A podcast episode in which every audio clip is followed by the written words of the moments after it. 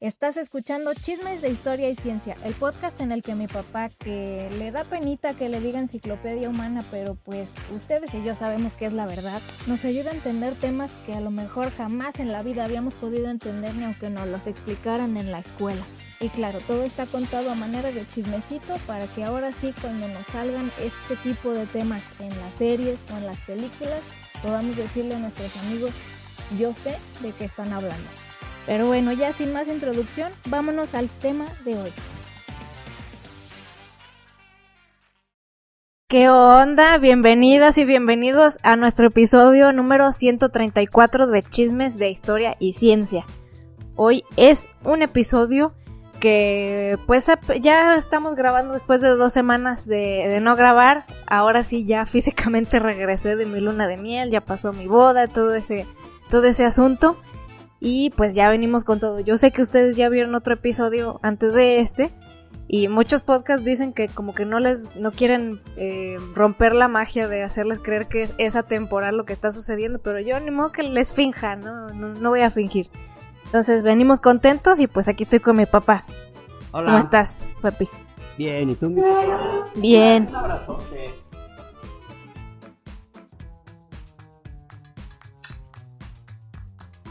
Pequeña, que ya es la señora, la señora de Gómez. Sí, aunque Rubén bueno, Navarro de Gómez. bueno, pues nomás así por Rubén simbólico, ¿verdad? Pero pues no, no vamos a andar haciendo esas mamadas de, de ponerme eso, ¿verdad? De, Bueno, de bueno, bueno. Gómez, sí. Este. Pero sí, ya, ya soy oficialmente una señora. Y pues ya veníamos, venimos un poco ya nostálgicos de que, pues, obviamente ya me mudé de casa. Bueno, no, obviamente, hay parejas que viven juntos desde antes, ¿verdad? Pero, pero nosotros no vivíamos juntos a pesar de nueve años de noviazgo. Y ahora sí ya me mudé de mi casa y todo y se siente bien raro, mano. Y ya no veo a mi papá todos los días y es muy extraño. Sí, yo también. Pues. Desde que tú te has ido. Hay una canción que se de Mozart que sí se llama Desde que te has marchado. Y sí, pues extrañamos mucho a nuestra bebé, pero pues, la vida es así. No, no podemos detener el, el, el flujo, el fluido del, del río del tiempo, ¿no? Aparte no es, pues no es un matrimonio acá adolescente, ¿verdad? Ya tengo casi 30 años, entonces Sí. está cabrón ya. Hubiera estado raro que no hiciera mi vida, ¿no? Más bien. O no raro, pero pues es mejor pues saber que uno va haciendo Claro. su vida, ¿no? Y va, va progresando de la manera que sea, ¿no? Pues ya, es- este era otro paso más en, en mi relación que decidimos dar y pues así, así en esas estamos. Finalmente es una, es la evolución, ¿no? Es nuestra evolución personal. Ujú. Y así fue y así nos va, vamos adaptando. Así es, hay un proceso de adaptación en esto y pues ni modo a, aguantar vara porque yo sé que los dos nos sentimos así como de ay, qué, qué raro, pero bueno, en fin, pues bueno, después de, de esta intro, eh, para los que no nos conocen desde antes han de- han de decir, bueno, ¿y a mí qué me importa? Pues lo, lo siento por esto, pero pues ya los que nos conocen de hace tiempo saben que pues somos muy apegados y, y, pues sí es un, un shock eh, a verse, pues yo casarme e irme a otra, ya vivir a otra casa, pues sí es raro, pero estamos en la misma ciudad, es lo bueno, entonces es correcto. fácilmente nos podemos ver en, en los días. Y bueno, ahora sí, venimos con un tema eh, muy, muy interesante que... Yo diría polémico también porque tiene, tiene sus, eh, sus admiradores y sus detractores y sus haters literalmente, ¿no? Chao. Personas que dicen que "Ay, el demonio, ¿verdad? En persona, pero vamos a tratar de verlo de una manera pragmática y, y, este y mostrar lo que lo que fue lo tratar de tratar de entender su contexto del contexto Sí. del tiempo que él vivió Sí, el contexto es muy importante. y, y tratar de, de entender que de ninguna manera puedes puedes lograr comparar un, un episodio de histórico de, de una época y, y llevarlo a, a una cinco siglos después es es, es imposible ¿eh? es literalmente Sí. imposible Sí, la, la verdad, bueno, no, no me gusta ser así como de que defender de, a ver, déjenlo pobrecito, ok, o sea, sí me, sí me gusta que seamos capaces de reconocer defectos de personas en el pasado porque así aprendemos a no repetirlos, obviamente.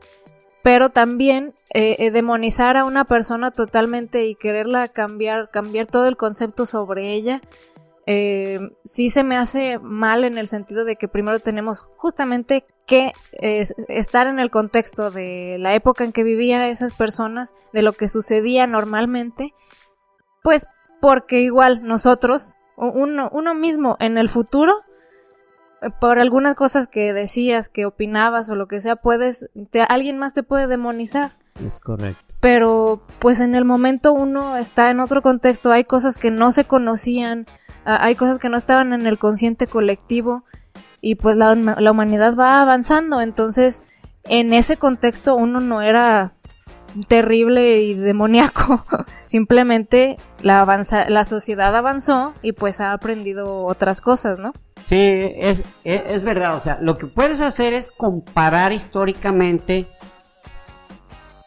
este, dos civilizaciones o dos personajes que estaban haciendo lo mismo, pero que uno lo, lo, hizo de una manera y el otro lo hizo de otra manera, que en una provocó progreso o cambio positivo o cuando menos un progreso o cambio y en el otro provoca una catástrofe o provoca un desastre ecológico o un desastre o una tragedia humana. eso sí podemos hacerlo, porque ah, caray, pues, estaban en el mismo contexto y sin embargo uno hizo esto, uno provocó este, otro provocó otro, pero, pero sí, o sea, definitivamente creo que sí tenemos que aprender a, juzgar a los personajes por su contexto y definitivamente si algo, aprender de sus errores para no aplicarlos en nuestro contexto actual, más que nada, pero no, no demonizarlos si en su contexto lo que hicieron no era verdaderamente malo con consecuencias terribles, ¿no? Exactamente. En fin, entonces el personaje del día de hoy pues es Hernán Cortés. Hernán Cortés, Hernán Cortés. Así es. Que a final de cuentas voy a mm, eh, leer de una persona donde lo menciona con un título. Entre comillas. Y, y, este, y yo, y yo estoy de acuerdo con esa persona, ¿no?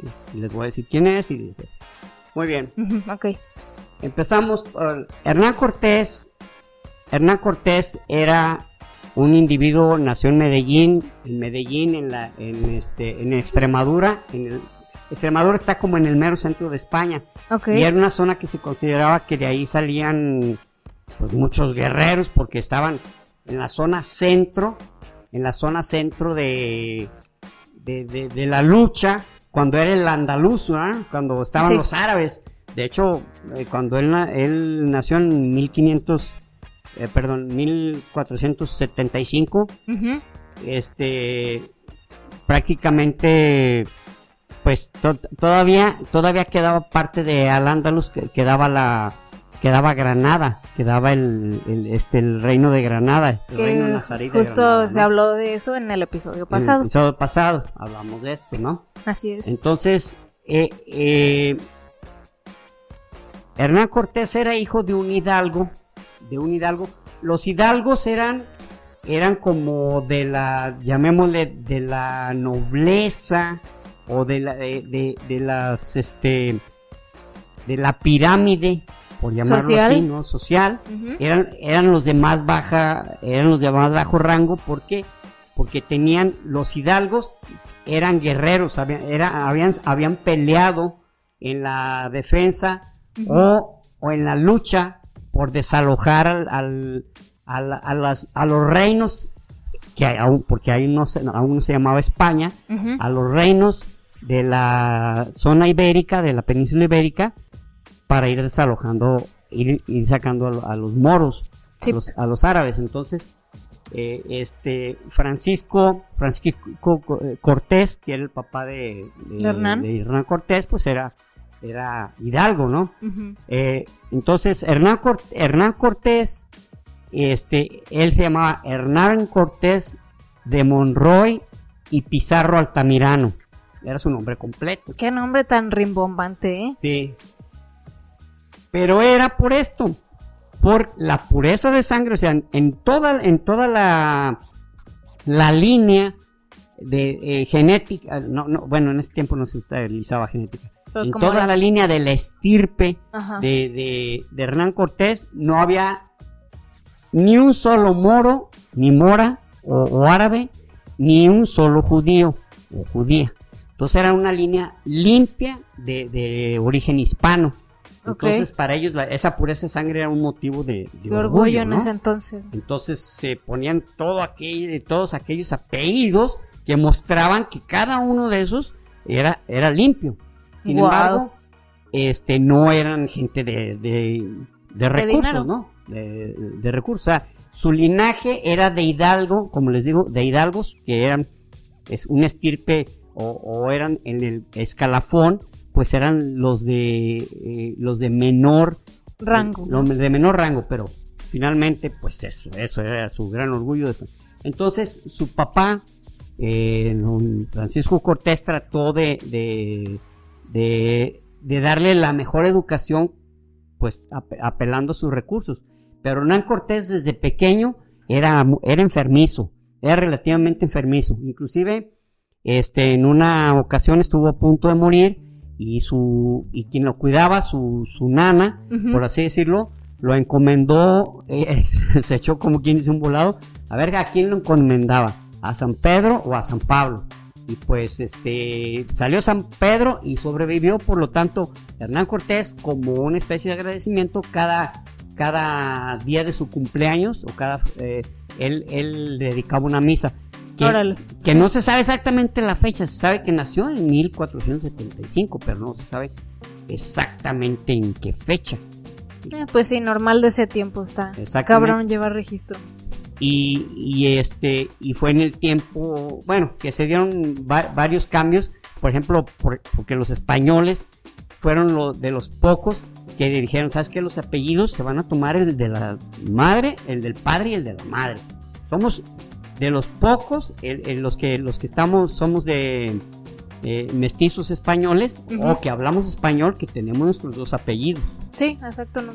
Todos Como Estados un Unidos apellido, uno, ¿no? Europa uno. Europa, Ajá. inclusive Asia, eh, eh, Rusia. En Rusia, pues el cambio es que si eres, eres una mujer, mujer, pues el apellido Termina con A. termina con la, Sí. la A. O con, o con más bien BA, ¿no? Porque si, si normalmente es como que Ivanov o, y, termi- y termina siendo Ivanova, ¿no? Sí. O- pero acuérdate, Ana Karenina. Ana Karenina Karenin. era Karenin. Ah, bueno, pues sí, más bien los que terminan en F les ponen una BA, le cambian la F y lo terminan en Exacto. VA. Pero, pero termina en A cuando ellas son. Cuando ella es cu- mujer. Cuando Ajá. ella es mujer. Yeah. Eh, por, por eso Mario Moreno, Cantinflas, su esposa, apellidaba Ivanova. Ivanova, así Entonces es. su hijo podría ser Ivanov, Ajá. pero como está, como es en México, español, el ajá. apellida Ivanova. Así Ma- es. Mario, Moreno, Ivanova. Ivanova. Así es, que, que por cierto aquí hay una coincidencia, que el actor, ya ven que hay, bueno, si no, si no lo saben, hay una serie sobre Hernán Cortés. Ya salió Sí. hace como un año o dos, Eh, fue en el 2019 salió. ¡Hala! Ya, tiene rato. entonces ya tiene cuatro años esa cosa, wow. Este, bueno, salió esa serie y el actor que hace de Hernán Cortés es el mismo que hace de Cantinflas en la Así película es. de Cantinflas. No me acuerdo su nombre, pero su apellido es Jaenada. Buen actor, ese, buen actor. ese chavo. Creo que dicen eh, que, que en la serie de, De, de de Luis, Miguel, era, es el papá. Luisito Rey, es el Ajá, papá. es Luisito Rey. No, no, Gran no, actor. todo buen actor y, y no, la verdad sí en el actor se ve se ve poses- poseído, iba a decir posesionado, poseído del personaje Sí. realmente, o sea, Incluso algunos nos comentaron, ¿no? De que, que como ya yo había hablado de la serie de Hernán Cortés, que una persona dijo que se le hacía muy difícil ver a Hernán Cortés, dejarlo de ver como Luisito Rey. como Luisito Rey. y odiarlo. Dijo, no dejo de ver a Luisito Rey, sí fue uno de nuestros suscriptores el que nos comentó eso. No he visto la película de Cantinflas, pero sí me da mucha mucha curiosidad, o sea, a- ver cómo lo hace, porque yo- está yo- muy yo cabrón soy- hacer a Cantinflas. Yo soy, yo soy, yo soy muy chauvinista en, en muchas cosas. Y, y yo también me molesté que fuera un español el que hiciera el papel de Mario Ujú. Moreno, pero finalmente pues, hubo un casting y él Sí. todos los requisitos él los cumplió. Y lo peor es que sí se termina pareciendo, o sea, obviamente como más guapillo, Sí. este, pero sí se parece. No Sí, la he visto, pero- sí pero- quiero verla, pero sí molesta eso, sí No, molesta. y sabes qué? Que eso provocó que la película no tuviera la, la, la, la audiencia que se esperaba. Sí, claro. Y no, ma, pero es español.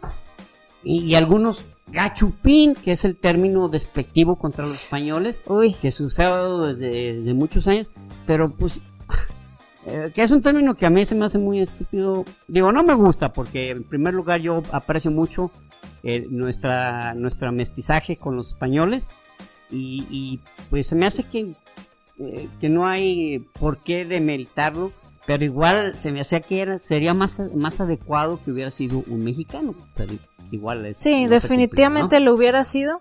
Esperemos que no haya sido algo de discriminación. Bueno, o, o- lo más probable es que nadie hubiera dado el gatazo totalmente con Sí, el personaje. Hubo un casting, hubo casting y pues lo cumplió, o sea, es sencillo, o sea, porque es Pues buen sí. actor, el tipo. Sí lo es, es muy camaleónico. Tienes que hacer a esto y lo hizo, o sea, habla de su, de su gran este talento como artista. ¿no? Sí, porque pues a Cantinflas no podría hacerlo cualquiera, era muy espe- era muy específico él en su pues manera de hablar, en su manera de hacer las cosas, ¿no? Entonces, Sí. grandes grandes momentos he pasado viendo videos de Cantinflas. Qué cagado, Sí. todavía es muy cagado, ¿no? No, todas las, las películas, este, muchos, ay, está viejísima, pero era, era muy ingenioso el tipo. Era. No, y todavía me sorprendo, veo, me salen nuevos videos de otras películas y digo, güey, no más, es que sale, sale con cara. Sí, sí, sí. sí. Ay, cabrón, no está muy cura. Pero Muy bueno, bien. Bueno, este, les comentaba que, Hernán Cortés, pues era enfermizo, pero era muy bravucón, era el tipo que, que desde chavo se andaba peleando con todo el mundo, era, un tipo, y era muy inteligente. Entonces el papá lo manda, lo manda a la escuela y, duró este, dos años nomás hasta 1502, este, cuando él tenía escasos 16 años, entonces, eh, perdón, 18 años, y, este, y se sale de la escuela. Pero lo curioso de esto es que él sale de la escuela y se habla en algunas biografías que estuvo en la Universidad de Salamanca, cosa que no es cierto, mm, porque aprendió latín. O sea, en el poco tiempo que él estuvo en la escuela aprendió latín. Guau, Y en el poco tiempo que estuvo aprendió jurisprudencia. O sea, él podía ser abogado. no manches. Entonces, eh, pero a él la escuela lo aburría, él quería, quería aventuras, ¿no? Entonces, en, en una, y era mujeriego, él, él, él era muy, muy viejero, como decimos a- aquí a veces, en México, "Eh, bien viejero. Muy, Él- muy él mujeriego, sí, Rabo- porque el tipo era muy inteligente, tenía buena conversación, no decía palabras altisonantes, no blasfemaba, ah, hablaba con un excelente tono, o sea, a pesar de lo rudo que él como persona era, ujú. su ex- sus expresiones y su habla era Muy elegante. elegante, de buen, de, de buen, de un lenguaje correcto, con buenos términos para, para expresarse, y, y- y era un gran conversador, entonces tenía Pues, una lengua. Ten- está fascinando gente. Entonces, pues seguido andaba. Es más, de hecho, él tenía una cicatriz que no se le notaba por la barba, aquí cerca del mentón, por una pelea que tuvo por, por, por un lío de Por una nena. Y el papá, también entre sus gastos, fue que lo prepararan en el manejo de la espada, el manejo del arcabuz, en, en montar. Entonces él estaba muy bien preparado en, mucho, en muchas disciplinas. De tal manera que este mm, hubo una hubo una expedición que pues que iba a las Américas, él dijo, yo me les pego. Y otra que iba hacia África, hacia el norte de África, para este pues sí, eh, una, llevar a cabo una, una, una batalla y de América era pues porque necesitaban personas para la pues iban apareciendo cantidad de, de- de territorios y pues necesitaban quien ayudar en todo. Ay, ¿a quién los va a conquistar? Ay, déjate voy. Que, que la conquista, muchos dicen, ay, ya lo conquistaron. ¿Saben qué? Acuérdense que estaba América y América se atravesaba quien pasara por ahí iba a empezar a conquistar. Ingleses, holandeses, franceses, quien hubiera llegado primero. Llegaron Sí, los sí, sí. No, no es, no es este. Me acuerdo una vez un tío mío que no voy a decir su nombre porque fue una expresión pues realmente muy tonta. Dijo, si no hubieran llegado los españoles todavía andaríamos con, con, con taparrabos y como indígenas. Claro que no. Ah, eso un chingo de gente lo dice. Es algo estúpido, o sea, claro Profesores no. de, de mi universidad decían que anduviéramos sacrificando gente para el dios del sol. O sea, Absurdo, absurdo. claro con- que no, estúpidas. Es absurdo, es absurdo. O sea, Todo hubiera llegado otra. Todo mundo evoluciona, ¿no? O- o- bueno, si hubieran llegado, pero hasta suponiendo que nadie hubiera llegado y nos hubiéramos desarrollado como propia civilización, todos van cambiando. O sea, si se van dando cuenta que estas cosas no van y vas, vas cambiando, te vas evolucionando. No, no, no, es que no, no, no tiene, no tiene cabeza eso. O sea, es. Va, alguien va, alguien iba a llegar. O sea, la navegación cada vez estaba más desarrollada. Pues sí. Cada vez iba. Alguien iba a llegar. Alguien, alguna nación. Eh, este. Y, y lo intentaron primero los portugueses, pero no, no supieron continuar. Pero hubiéramos sido. Que si hubieran sido portugueses, igual, porque los portugueses traían más o menos las mismas raíces y el mismo comportamiento. Españoles y portugueses lo primero que decían es conviértete al cristianismo y reconoce a nuestro, a nuestro rey. Rey, ajá. That's it. Entonces, eh, en 1500, eh, en 1502 estuvo a punto de zarpar, pero Hernán Cortés se trepó a una tapia, a una barda, y se cayó porque iba a platicar con una recién casada. Cuando, cuando, cuando, y quedó lastimado.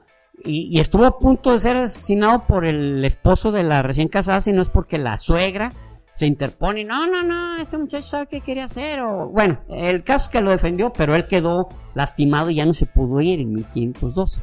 Andy. Entonces, ya en 1504 ya pudo zarpar con Nicolás de Obando. Nicolás de Obando en ese tiempo era como el gobernador de, de Cuba.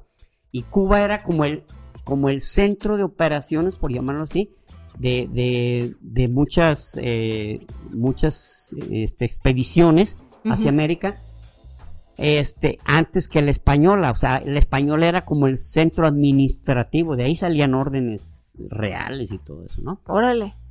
Entonces llega Hernán Cortés y lo nombra escribano, porque el tipo sabía, tenía redacción, sabía... eh, Buena sabía- ortografía. Tenía, orto- tenía ortografía exactamente y conocía los términos de, de jurisprudencia, o sea, de, de jurídicos y todo. Entonces ahí se fue destacando. Ujú. Eh, eh, posteriormente, Diego de Velázquez fue una fue a quien se nombra como, como un, em- por así decir, gobernador como sustituto, pero desde un principio Cortés y él, pues como que no se caían muy bien, ¿no?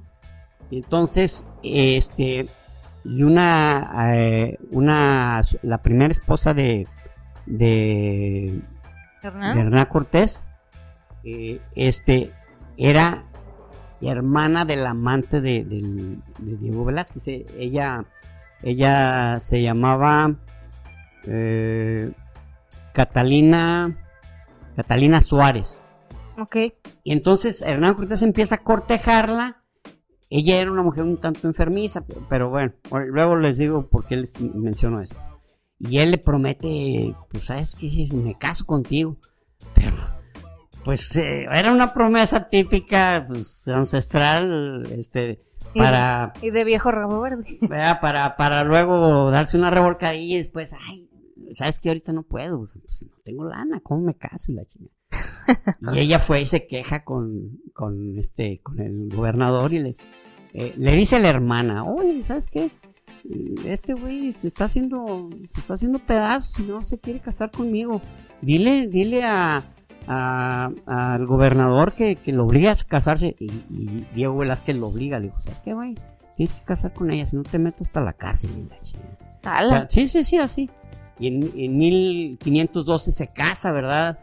Este, bueno, una boda. Bueno, pues ya, ya estoy casado.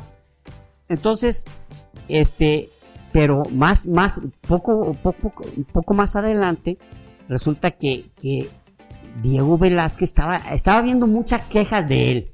"Ay, este cabrón, y lo, lo que estaba haciendo a mucha gente, a muchos de los colonizadores, o mucho- más bien a muchos de los soldados, porque ya no eran, pues ya, ya la colonización ya se había hecho en muchas, en muchas zonas, pero Diego Colón era, te- le tenía como prestado la gobernatura, porque Diego- los, los Colón, los descendientes de Cristóbal Colón, eran los que tenían eh, la prerrogativa de decir, ahora me voy y voy a ser gobernador o nombro a este y este otro. Nomás que entrando Carlos I o Carlos V, como le llaman, Sí. era Carlos I de, de España, pero era Carlos V del imperio. Por eso me empecé a reír. Dije, aquí vamos de nuevo. Aquí vamos de nuevo. Del Sacro Imperio, Sacro Romano Germánico. Germánico. Ay, Entonces, él de hecho hablaba, hablaba germano, él, pues, él era austriaco. Bueno, ah, de ahí, de ahí que entre, entre las entre las cosas que se, se llevaron de América, pues, dirán, oye, ¿por qué, ¿por qué el penacho de Moctezuma? Que no era el penacho de Moctezuma, era un penacho, penacho, un penacho, muy bonito. Están en el Museo de Austria, porque Carlos V era austriaco, entonces él se llevó muchas cosas para, para Austria, para Viena. Porque de ahí o sea, por eso fue a dar allá. "Oh, caray, ¿Qué está haciendo allá? sí, el, Ah. el gran misterio. Como me acordé de un meme que Ah. eh, ese es este Hades, el de Hércules. Ah, y, bueno, e- es porque en la película están yéndose todos los titanes hacia un lado y luego les termina diciendo, eh, es para acá. Y ahí van todos de regreso. Y bueno, es, es ese Hades así, pero dice, cuando van todos los activistas queriendo ir a pelear el penacho de Moctezuma a- al Museo Británico. y, y Hades apuntando y acá atrás dice Austria, "Eh, es para acá. Sí, está en Austria. Para, cosa que, ¿Qué está haciendo ahí? Ese es, ese es el motivo. Ese es el motivo. Este, sí. Muy bien, entonces, eh, eh, pues muchos, eh, se juntaron muchas demandas, pues demandas y quejas, y Hernán Cortés dice, yo, me, yo las llevo, yo las llevo, a mí no me, yo, yo, yo voy y me las llevo las quejas. y obviamente, este Velázquez se entera, no, no obviamente, sino que se entera y lo persigue, y este anda, este, ¿cómo se dice? Hernán Cortés, pues escondiéndose en, igle- en iglesias y donde podía, total lo captura, lo captura de nuevo en, en 1514 y pues lo tenía, lo tenía prisionero, ¿verdad? Porque lo quería traicionar. Pero varios amigos de Hernán Cortés, porque Hernán Cortés era un tipo que se le llevaba muy bien con todo el mundo. Era, Muy amiguero. Era bien amiguero. Ah, suéltalo, déjalo ir, hombre. Pues él, es que mucha, mucha gente, muchas personas se, se- se quejaron y, y pues él dijo, pues dejen, yo los apoyo, pero no era porque, no, no era personal, cabrón, o sea, era, este, era porque pues, él, él les dijo, yo, yo voy a ir, eh, voy a ir a traerme un, un jamón serrano de allá de, y de una vez voy y llevo esas quejas. Entonces, pues fue, fue pasando los años y en 1517, eh, este, Diego Velázquez manda a una, una expedición a, este, a, a- a Yucatán, Oh, a Yucatán en, Me- en México, bueno, en, en ese tiempo no era México, en bueno, Yucatán, ahí. ajá. y este, pero eh, que, que era este mm, Grijalva, Eh, el, eh, no recuerdo su nombre, pero era, era Grijalva. Francisco. Francisco, eh, casi, ca- bueno, creo, casi, Creo que yo sí iba a decir bueno. Francisco, pero sí, Francisco, o Juan de Grijalva, algo así. Ah, Juan de hace, Grijalva, Juan de. Grijalva. Y entonces, pues no llegaba, pues no llegaba y manda a, Cris- a Cristóbal de Olid, otro, otro, Ujú. otro expedicionario, le dice, ¿sabes qué? Ve, búscame este cuate. En y, y, pues en 1518, pero pues no llegaba, cabrón. Oh, que la- Entonces dijo, ay, ahora aquí no ando, ¿no? Y le dijo a Cortés, cabrón, dijo, ¿sabes qué? Eh, ve tú y búscalos y ve a ver qué pasó y que regresen, etcétera, etcétera. Pero pues no lo hubiera hecho, cabrón. Porque era una expedición de apoyo y para Hernán Cortés fue una expedición, una expedición de, de, de colonización y de conversión. Entonces, Hernán Cortés todo lo que había ahorrado y aparte pidió dinero prestado para esto este, ya había llegado Cristóbal León primero, pero Juan de Grijalva pero, di- pero les dio la noticia de que sí, que sí, sí anda ahí, por ahí. Pero ya Hernán Cortés, pues ya no se iba a parar, o sea, y ya, y se llevó 32, arcabuce- eh, 32 arcabuceros, luego llevaba 12 piezas de artillería, cuatro falconetes. El falconete era como, hagan de cuenta, como los morteros, o sea, son como, como cañones de bajo calibre, eran como eso, pero pues, los de ese tiempo estamos hablando que los máximos eran de unos 75 milímetros y ahorita aquí los más bajos son de 100 milímetros. Pero eran, eran- eran unos como tipo morteros, ¿no? Ok. Entonces, y, y luego llevaba 200 indígenas ya de ahí mismo, de, de las Antillas, este que ya, ya peleaban al lado de los, de los españoles. Y pues vámonos. Entonces llega, eh, ah, manda a detenerlo. No, no, ¿sabes qué? Deténganlo, díganle que nos... No. Vámonos, vámonos, vámonos. Este barco ya zarpó. Este barco ya zarpó, 1518 zarpa y en 1519 este, llega a la isla de Cozumel. Y en la isla de, Cozu- de Cozumel, este, De donde yo andaba. que era donde andaba esta muchacha y le decía yo, ay, ve al lugar donde llegó Cortés, a lo mejor hay algún tipo de, Bueno, menemento. si no monumento, a lo mejor alguna Placa. placa, ¿verdad? Conmemorativa aquí, pero, pero pues no, quería, quería divertirse. Ay, sí, pues sí, exactamente, eso era. Sí, es no, que y aparte, el, pues, el crucero ahí nos dejó, era, eh, ya ven que, bueno, normalmente los cruceros llegas a islas diferentes o a, a puertos diferentes y nomás estás unas horas ahí y te vas. Entonces, este, pues nada más nos fueron a llevar ahí un lugar donde, pues es como una reserva o algo así, pues ahí nadé con unos manatíes, ¿verdad? Y con unos leones marinos y ahí muy, muy cute. ¿verdad? Y me dice, ve a buscar a Hernán Cortés y yo, híjole, ahora sí no se va a poder, porque tengo muy poquito tiempo y, y pagamos para poder hacer esto. No, ya sé, ya me, me acosté llorando. no se crea. No, mandé unas fotos muy simpáticas con los manatíes, que son animales inofensivos, Ah. inofensivos y simpáticos. De hecho, los manatíes sufren muchas eh, muertes y depredaciones porque son muy inocentes. Son muy inocentes. Vaya que sí, Este, lo, una, una de los factores que los mm, o de los lo que más las- sufren. de la- o bueno de las muertes que más sufren es porque ven una lancha y se le acercan como a hacer amistad y, y las Las hélices. propelas los, Ajá. Los matan los, los hieren Ay, y mi chiquito. ¿no? Ah, sí, estaban muy tiernos, la verdad. Le rascaba su pancita y todo, de todo. Como era un- como un perrito, la verdad. Marino Sí, y gordito. sí Ah. sí es manatíes son una- son, son muy son muy inocentes muy eh, pero bueno en Así fin, es. es su genética no llegan y se encuentra a Jerónimo de Aguilar Jerónimo de Aguilar le dio muchísimo gusto verlos cabrón "Ay, Nos ha salvado, estamos Pero agradecidos. Jerónimo de Aguilar y, y- y Gonzalo Guerrero habían, o sea, eran más, pero habían muerto porque les daban una vida muy, muy terrible, o sea, los tenían prácticamente esclavizados, los azotaban, les daban a comer poco, pero estos aguantaron vara, o sea, y los dos aprendieron maya, obviamente.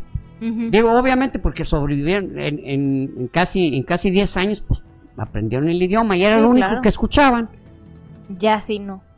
Pero la diferencia es que Jerónimo de Aguilar imploraba noche tras noche que llegaran a rescatarlo. Y Gonzalo Guerrero este, empezó siendo como un esclavo, no, no como, un esclavo donde le ponían a hacer las, las cosas más, más sucias, más, eh, este, más complicadas, más, más duras.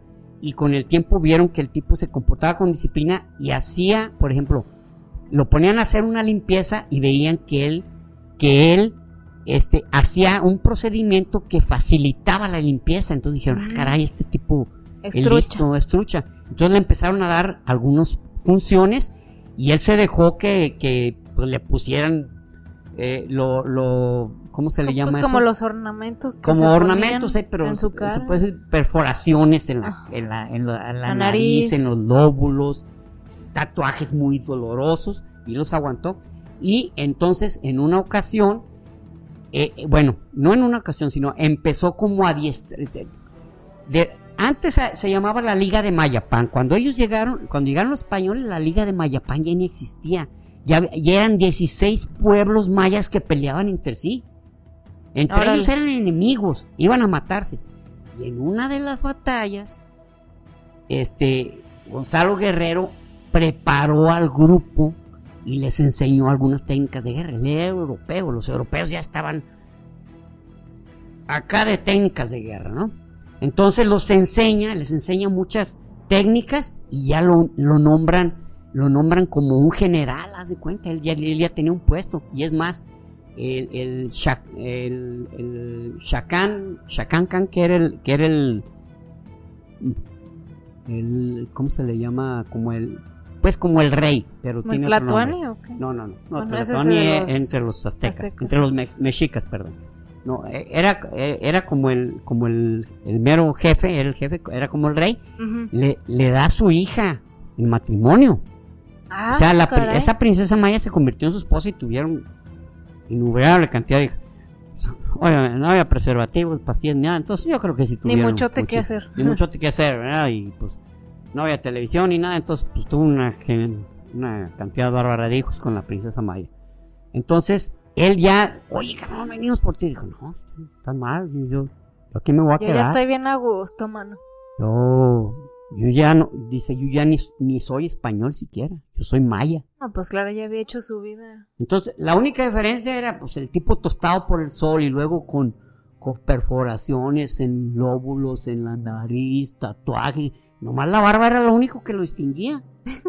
Entonces, este, y de hecho hay, hay algunos dibujos mayas y de algún, y algunas pinturas que hicieron entre los, entre los participantes de la expedición, donde lo pintan así, un maya con barba, Con o sea, se ve raro, se ve Qué raro. ¿no? cura. O sea, pero entonces, eh, genéticamente a los mayas no les salía muchota barba No. o solo no se la dejaban. No, no, no, no, no. No les salía. Eran raros, eran raros, eran algunos indígenas, por ejemplo, como, como los mexicas que le salían Unos pelillos. pelillos ahí, ¿verdad? Ah, qué cura. Este, eh, era, era muy raro que estuvieran así como los...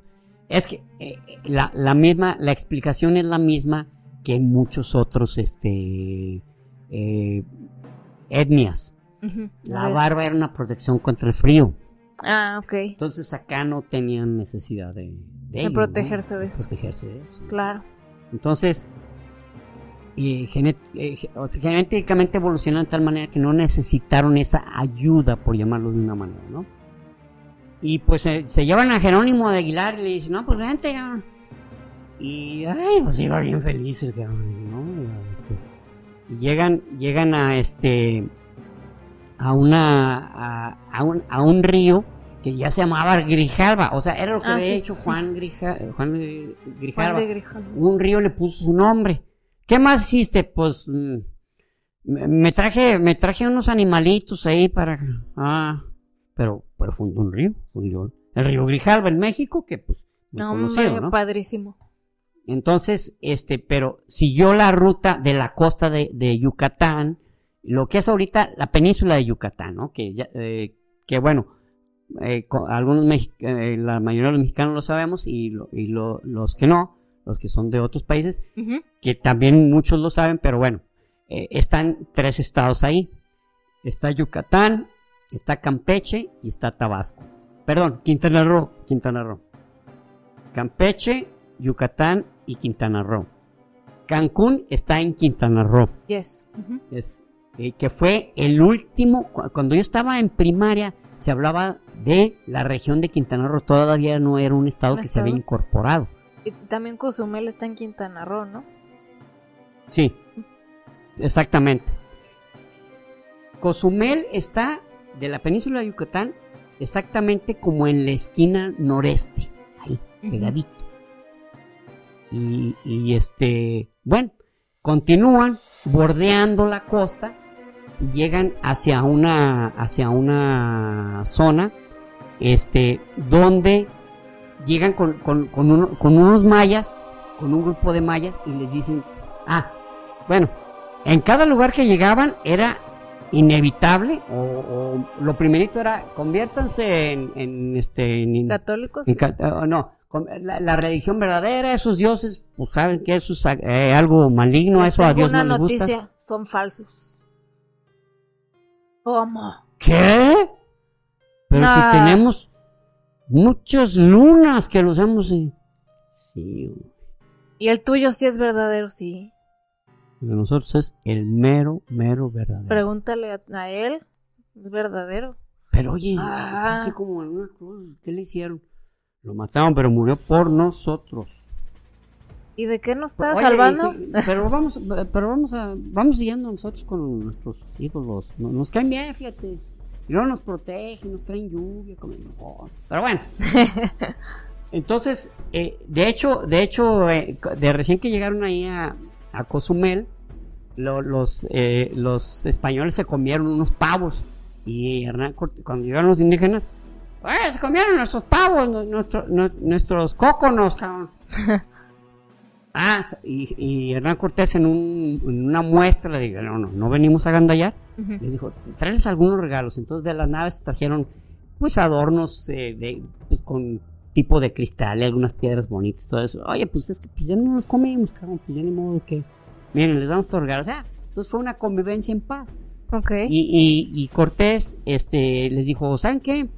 Eh, esos ídolos son, son, mal- son malos, cabrón, son malignos. Y les decía, "Ah, este, túmbenlos, quítenlos. Y estos mayas dijeron, no, ¿sabes qué? Pues no, nosotros no los vamos a tumbar. Bueno, nosotros sí, los tumbaron y estos Puta. cuates no, no, no, no dijeron nada, dijeron. Bueno, pues ya. Y vamos a levantar una cruz. Pues levantan, levantaron una cruz. Como que dijeron, acabo, pues ya, ya se van. Ya se van, ¿verdad? Sí, ya, bueno, pues vaya bien. Entonces, acuérdense de, rezarle aquí, a la cruz. Sí, sí, sí, ya, ya estuvo. Gracias por un favor. Jesús se llamaba, ¿verdad? Sí, Jesús. Ah, muy bien. Jesús. Así Sí. como se oye, ¿verdad? Jesús. Así mero. Ok, ya está. Que le va bien. Que le va bien. Y ya siguieron bordeando la costa, pero ya llegaron a, a un punto a este donde no lo recibieron tan bien. Entonces, eh, ¿saben qué? Van, van a, va a haber a, va a haber este que tumbar sus ídolos y tienen que adorar a, a- a- y tienen que reconocer a Carlos I como su rey. Entonces, este, pues, pues, pues, no, como que, eh, este, estaban todavía en una zona maya que era cerca de Tabasco. Y, y como a lo que es ahorita Veracruz, pero como lo más al sur al Veracruz. Eh, y este, Jerónimo Aguilar fue un elemento, fue la adquisición de un elemento valiosísimo, porque en toda esa zona, pues se hablaba maya, como les había, dicho- y como les había mencionado, ya no existía la, la maya, los maya como cultura, ya todos eran enemigos, cabrón. Pues sí, Entonces, pero el idioma seguía conservándose. exacto. Entonces llegan a un lugar que se llama Potonchan, donde hablan con el líder y, y, este les dice, diles que, que deben de adorar a, a, a Jesucristo, que los ídolos esos son malignos. Lo, el mismo, lo mismo que les Que le habían, habían dicho hecho acá. cuando llegaron a Cozumel, ¿no? Y, y ya les había, y ya les eh, había la información entre la gente que llevaba, que llevaba a Cortés, de que esos indígenas eran, eran buena onda, eran, y los, los reciben a, a flechazos, cabrón. Y dicen, no manches, cabrón. ¿Sabes qué? Óyeme. Vamos a hacer, vamos a hacer lo siguiente. Este, le dice a uno de sus lugartenientes, a unos lu- lugartenientes que se, se llamaba, este, Gonzalo, Gonzalo de, eh, bueno, tenía, tenía como, como dos Gonzalos, pero bueno, la gente, les voy a mencionar la lista de quienes eran su gente cercana, por así decirlo, los meros que lo hacían fuerte y que lo, lo seguían a pie juntillas lo que él dijera. Y, y- y- y soportaban lo que tenían que soportar. Uno era Cristóbal de Olid, Ah, Pedro de Alvarado. Ah, y luego eh, había el escritor, el que llevaba el que llevaba toda la toda la redacción de todo lo que iba pasando, que era que era como su soldado, pero al mismo tiempo ¿El él escriba? escribía todo, él escribía todo, todo eso que ay, el que escribió la verdadera historia de la conquista de las Indias. no, Este, pues no, bueno, no sé, la verdad. Ahorita, ahorita recuerdo su nombre. Y bueno, traía hasta una mujer, pero un- esta mujer era más como enfermera. pero Ah. est- estos eran más sus, sus lugartenientes, ¿no? Luego había uno que se llamaba Gonzalo Sandoval también, que era muy valiente y que decía, pues yo, donde tú me digas, yo lo que yo, Gonzalo Sandoval, y, y esos eran sus meros lugartenientes. Entonces a este precisamente le encomendó a Gonzalo Sandoval, ¿sabes qué?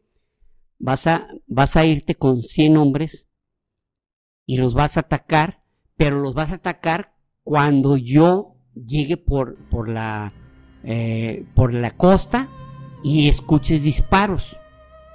Entonces, fue, es lo que hacen.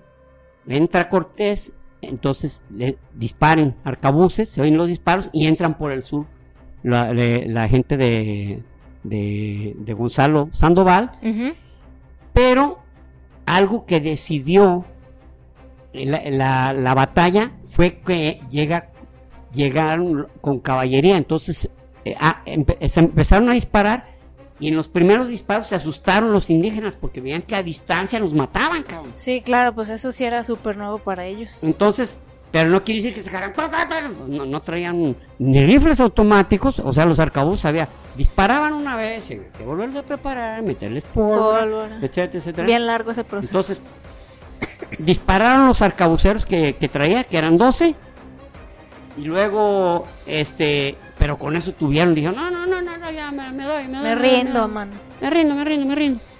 Se rindieron, entonces, este, ahí, este, Cortés fundó una ciudad que se llamaba Santa, se llamó eh, Santa María de la Victoria. Le puso eso por, pues, Por obvias por obvias razones. entonces, pero ya más adelante, y era un lugar que se llamaba, y que hubo una batalla muy, muy terrible que se llamaba, la eh, fue la batalla de Centla. La batalla de Centla fue la primer batalla, batalla en forma. Este, y Cortés, eh, como, como mencionan muchos historiadores, podía hacer lo que ustedes quisieran, pero era un tipo muy valiente. Era un tipo muy valiente, era un tipo que, que no, no se arrugaba y que él, él manifestaba cuál táctica, eh, cuál eh, estrategia iban a llegar y era el primero que se ponía, o sea, no, no decía, vayan y hagan esta chamba, no, él se montaba en su caballo y se, se iba a... O sea, eh, realmente era un tipo muy temerario, muy temerario, era muy listo para generar una estrategia básica, o sea, inmediatamente darse cuenta qué estaba pasando entre los indígenas y decir, ok, es- estos camaradas están así y así, tenemos este, este territorio, tenemos estas armas, tenemos, vamos a hacerle así. O sea, era un estratega y táctico inmediato. Pero- y a la vez valiente, entonces lo seguían porque decían, pues este güey es el primero que se mete a la batalla. cabrón". Entonces Ujú. era muy temerario.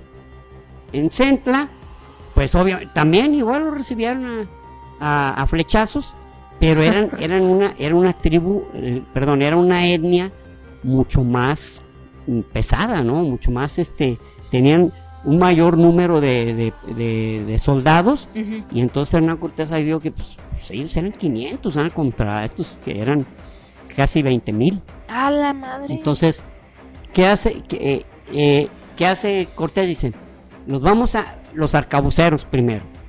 Luego, este, los vamos a acercar, los vamos a, lo que, lo que se le llama en guerra, lo- los vamos a, eh, eh, cuando, cuando, los- flanquearlos, Ah. flanquearlos. Es un vamos a flanquearlos, ellos no conocían ese, ese esquema de, la técnica. flan- de flanquear que inclusive a la fecha se sigue, se sigue utilizando, ¿no? Sí, sí, sí.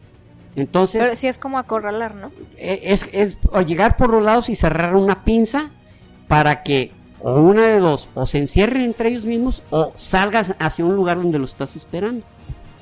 Se llama flanquear. Gran técnica. Entonces, eh, este, los flanquean y empiezan, entonces los, los, y, y donde, donde hacia don- al corredor que les permitieron los españoles, los estaban esperando los arcabuceros. Entonces empiezan a caer, se empiezan a amedrentar, pero unos continúan por otro lado y entonces es cuando entra Hernán Cortés de frente, en, en- eh, montado en su caballo y con otros y con otros 11 caballeros, pero lo que había hecho era que a los caballos les habían puesto cascabeles. Entonces, los indios entre ver esa especie de monstruos. Que Por- nunca habían visto en su que vida. nunca habían visto. O sea, para ellos el caballo y el jinete eran lo mismo. Y generando ese ruido tan extraño. No, no, no. Dijeron, no, no, no, ya, muere". Se acabó, o sea, se acabó la batalla. Eso Eh, sí fue guerra psicológica. Exacto. Eh, eh, todo lo que digo no lo digo en son de burla, ¿eh? Lo digo porque así fue. Y eran nuestros ancestros indígenas, pero imagínense eso. Pues, ¿qué hago, cabrón? ¿Qué, qué- qué tengo que hacer? Esto no me la sabía. ¿Qué He es peleado esto? cientos de veces, pero no, no con esto. O sea, ¿qué, ¿qué es esto? ¿Qué va a pasar? ¿Nos van a hacer estallar a todos? ¿O nos vamos a quemar? ¿O qué va a pasar? Entonces, dan por vencidos. Y entonces, este, pues, como una, como una especie de, de, de demostración de, de, paz, pues les dan varios regalos, entre cosas de comida, entre cosas de adornos, y les dan 20 doncellas. 20 doncellas, este, bonitas, bueno, aparte de bonitas, pues doncellas, este, como regalo, pero esas- entre esas 20 doncellas iba una que se llamaba Malintzin. Ujú. Malintzin, Malintzin había sido, para que se den una idea, Malintzin, ella era de una etnia sometida por los náhuatl. Entonces, ella hablaba náhuatl. Pero resulta que, que matan a su papá, que su papá era como una especie de, pues ella era como una especie de princesa, princesa, porque él, él era un, él, él era un, ay, ¿cómo se llama? Como patrón, como, como una especie de patrón, pero tiene otro nombre. Entonces, la mamá se vuelve, a, lo matan a él y la mamá se vuelve a, a casar, voy a decir casar, pero era una pues- ceremonia pues donde se unían y, y el, el de este padrastro la vende, la vende a los a, a- a otra etnia, la cual se peleó contra estos mayas y ya a la hora que ya dijeron, ok, ya, ya, la mandan a ella como regalo para esta etnia, co- como regalo de paz, o sea, la- a la pobre No andaba así manches. circulando por todos lados. Pero era objeto de listísima, paz. listísima. Y, y este Hernán Cortés de pronto pues no supo pues que pues que esa doncella pues sí le llamó la atención, ¿verdad? Se- eh, guapilla y todo, pero se la se la dio. Ah, pero para esto era eh, pues se dieron cuenta que los españoles pues no traían mujeres, dijeron, "No, pues estos güeyes van a andar, van a andar como como chuchos." Hablando de, de- de chuchos, en cuando llegaron precisamente a Cozumel había un perro de guerra. Los españoles tenían perros de guerra. Y, y se convirtió en la mascota de Cortés. Dijo, ah, ya no, ya ustedes... bueno, él se lo llevó como mascota y ese perro lo seguía siempre. ¿no? Órale. Entonces, este... eh, Cortés se lo cedió a uno de sus lugartenientes y dice, ay, te voy a tomar". pero no, no podían tener relaciones con ellas porque no estaban bautizadas. Ah, pues sí. Oye, ¿a dónde se las llevan? No, pues oye, no chingues, cabrón, ¿cuántos? Tenemos años que no estamos con una mujer. Pero todavía no son cristianas, mis nenes. Ay, de veras, ¿no? ¿A qué no pensaste en eso? Eh, ¿Se te pasó, verdad, de tiro? Sí, ay, cabrón. Casi Perdón, voy y la cabrón. cago, no manches. Por poquititito.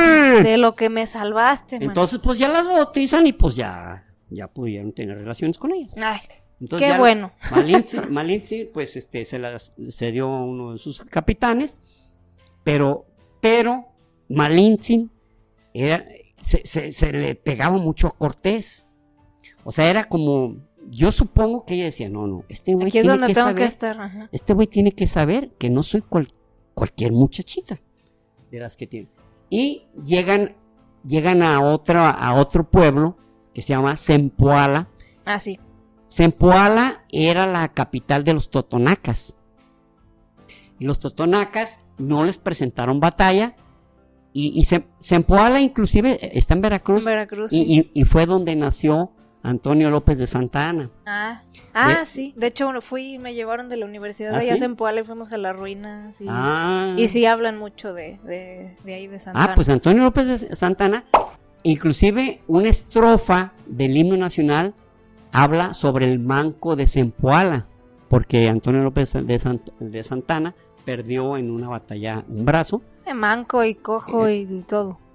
y entonces este y hablaba del manco y esa estrofa se, se suprimió porque pues no hablaba de Santana pues, órale satanizado el nene sale entonces en Zempoala eh, este el, el, el líder ahí el, el, este sí pues, como el rey se llamaba Cuautlam, Cuautlam, Cuautlambé, Bea, Cuautlambea, tenía un nombre así medio extraño y ya les dice, ¿sabes qué? Nuestro pueblo éramos libres, pero este nosotros somos ahorita somos eh, estamos sometidos bajo el, el- la ley de los El yugo. el, el yugo, el yugo de, lo- de los náhuatl y, y de, lo- de los mexicas y tenemos que dar este Tributo. tributo de, mucha, de muchas cosas, pero estaban hablando en náhuatl y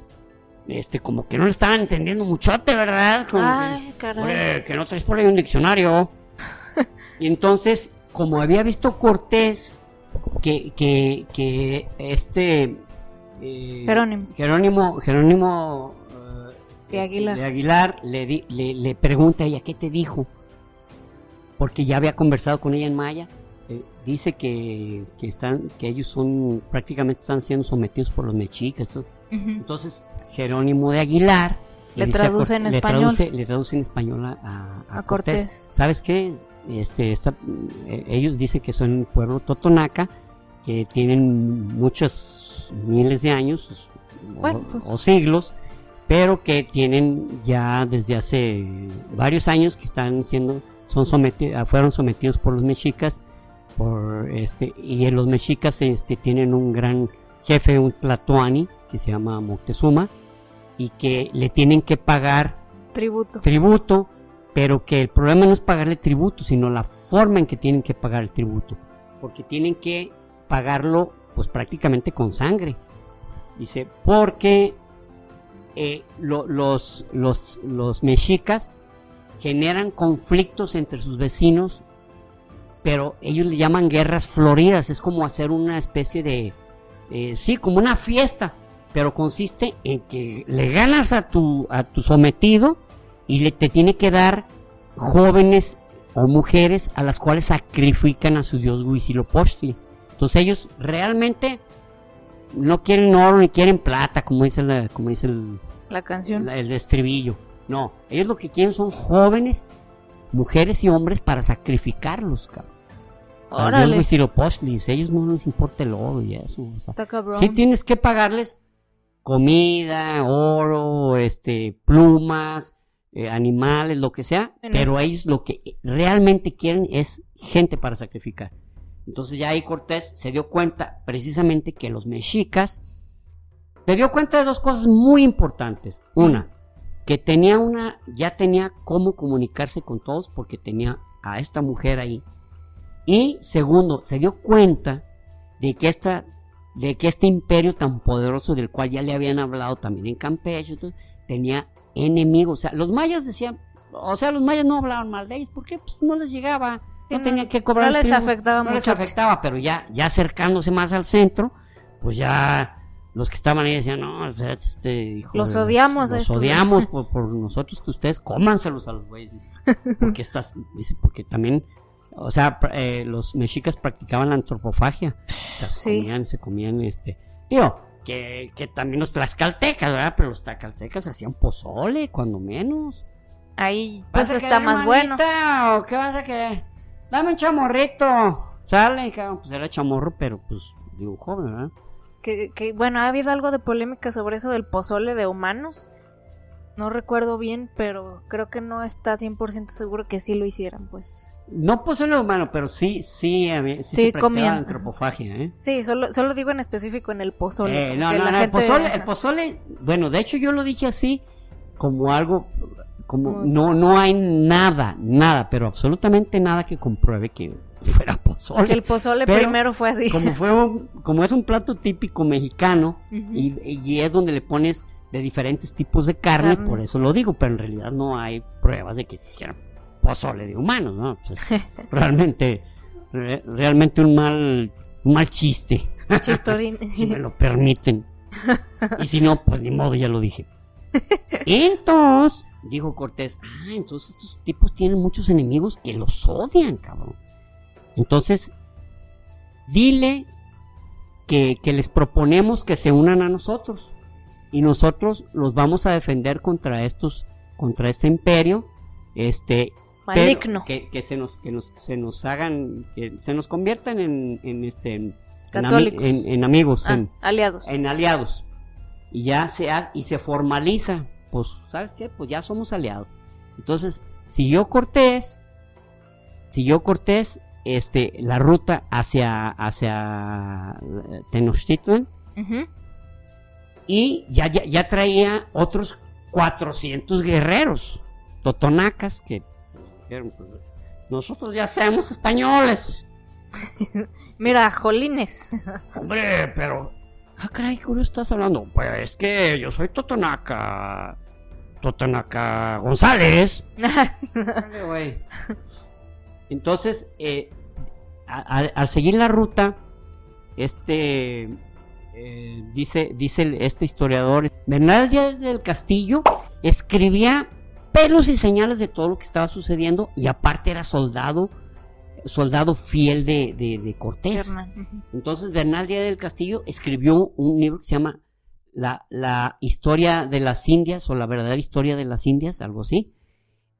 Pero porque él hablaba de en primera, per- o sea, Él con lo vio, conocimiento pues. de causa, o sea, él era testigo, o sea, él no, él no, no le platicaron. Él era testigo, entonces esa, esa mm, Bernal Díaz el libro de Bernal Díaz del Castillo es muy apreciado porque primero tenía buena redacción, segundo no, no exageraba, o sea, no era, no era que se vieran así cosas eh, que decías, ay, este güey, ¿eh?". como por ejemplo, Se mamut. como Marco Polo, ¿verdad? Que traía un redactor Ay, que no mames, tantito. o sea, espérate. Eh, y entonces, este, Berna- y Bernal del Castillo ponía nombres, cifras, poblados, eh, periodos de camina, de caminata, de, o sea, el tipo era muy disciplinado en lo que estaba escribiendo, o sea, realmente Hernán Cortés se armó, por llamarlo de una manera, de un excelente equipo, un excelente equipo que le era fiel, que eran valientes, que habían, que habían peleado, que habían peleado, eh, eran tercios españoles, habían peleado en África y habían peleado, este, eran soldados completillos, o sea, no, no, no era un puño de andrajosos. Y luego él, valiente, arrojado, este, y con una visión muy firme de lo que, de lo que quería hacer. Entonces, que dicen, ah, pues sí, hacerse rico. Efectivamente, él quería, él quería tres cosas. Uno, fíjense, realmente su primer objetivo era obtener un título sobre las tierras, el ser como el- el jefe, el jefe como, como el rey de ahí de esa zona. Ok. Segundo, catequizar, Of llevar, llevar la, la palabra de Dios, la palabra, la palabra de, de- de- pues de, eh, De cristianizar, cristianizar la zona. Y tercero, obtener, obtener el, eh, muchas riquezas. Y estando precisamente con los totonacas, este, y ya teniendo formalizado una alianza, les llegan dos, dos, este, dos mm, caciques aztecas y, y le, y le, le llevan regalos. Digo, perdón, mexicas, mexicas. Y le llevan unos regalos. Y los ve y dice, ah, caray, pues, no, pues muchas gracias, este, dile, dile que quiero, que yo quiero conocer a su gran líder. ¿Mm? Entonces, ya, eh, la- el triángulo, ¿ah? Sí, de traducción. oye, que le digas que quieren conocer a su y ya la, la Malinche, pero lo que, lo que, lo bueno es que Malin, la, Malin, la Malintzin, Ujú. que ellos le pusieron, Malinche. no, ¿No? Malinche era como algo más fácil, pero, pero ella se llamaba Marina. Ya al, cristi- al bautizarla ella se llamaba Marina. Órale. Marina, que de hecho en algunos ocasiones, Marina la Malinche, ¿verdad? Órale. Entonces Marina, ya les dice, aprendió pronto el español.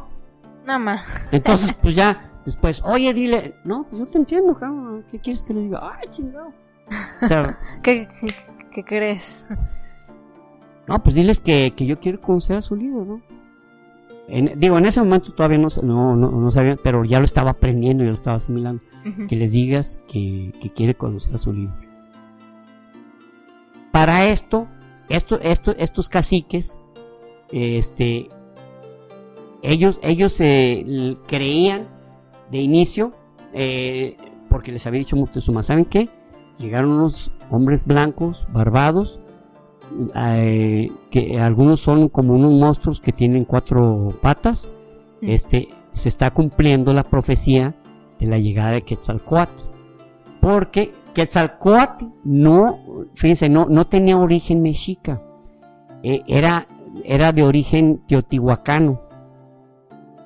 Y hablaba, como ya nos acordaremos, ¿no? De, que, de que fue, eh, como los mexicas decidieron adorar a Huitzilopochtli, él se fue, se fue por la, precisamente por el, por el oriente, prometiendo regresar y se, y, y- y se convirtió en una, en una serpiente emplumada que desapareció entre fuegos, entre fuegos y estallidos, etcétera, ¿no? Pero prometió regresar. Pero volveré. I'll be back. I'll be back. Entonces dijeron, ¿sabes qué? Pues ya, ya son, y, y luego, y luego los, los, los- estos, ¿cómo se llaman? Sacerdotes dicen, ¿sabes qué? Sí, la profecía, pues es, es el momento, es el momento, cabrón. Puta. Pero los caciques, hay, una, hay un autor, un historiador que se, que se llama Christian de Berger, un francés, y dice, mm, bueno, su, su, versión es que cuando que, que- en 15 minutos ellos se dieron cuenta que no era Quetzalcóatl. Que dijeron, no, no, estos cuates, estos cuates quieren otras cosas. O sea, estos, estos no, no, no hablan, no, no dicen los términos que hubiera dicho Quetzalcóatl, oye, Ah, eh, ok. sino que está diciendo, oye, quiero conocer a tu líder. Y, se les, ah, se les ponen los ojos brillantes cuando vieron el oro. Entonces, estos tipos vienen A robar y así. Vienen a quitarnos nuestras riquezas. Entonces, pues díganle, díganle por favor a su, a su líder, Moctezuma, que queremos conocerlo. Y se van este par de caciques y van y le dicen a, a Moctezuma, oye, ¿sabes qué? Pues que te quieren conocer, ¿no? Pero hoy no le llevaste regalos. Pues sí, pues sí, pero ellos están bien aferrados a, a conocerte. Ah, qué caray. Y bien astuto, Vego, perdón, esto se- iba a ser algo irónico, pero sí es irónico y sí es sarcástico. Astutamente le manda 100 esclavos con oro, cabrón. Y con regalos, penachos, este, mm, eh, Chocolate. ajá. decoraciones, decoraciones este, hechas de, ¿cómo se dice? de cerámica. Ah, ok. No, no, no.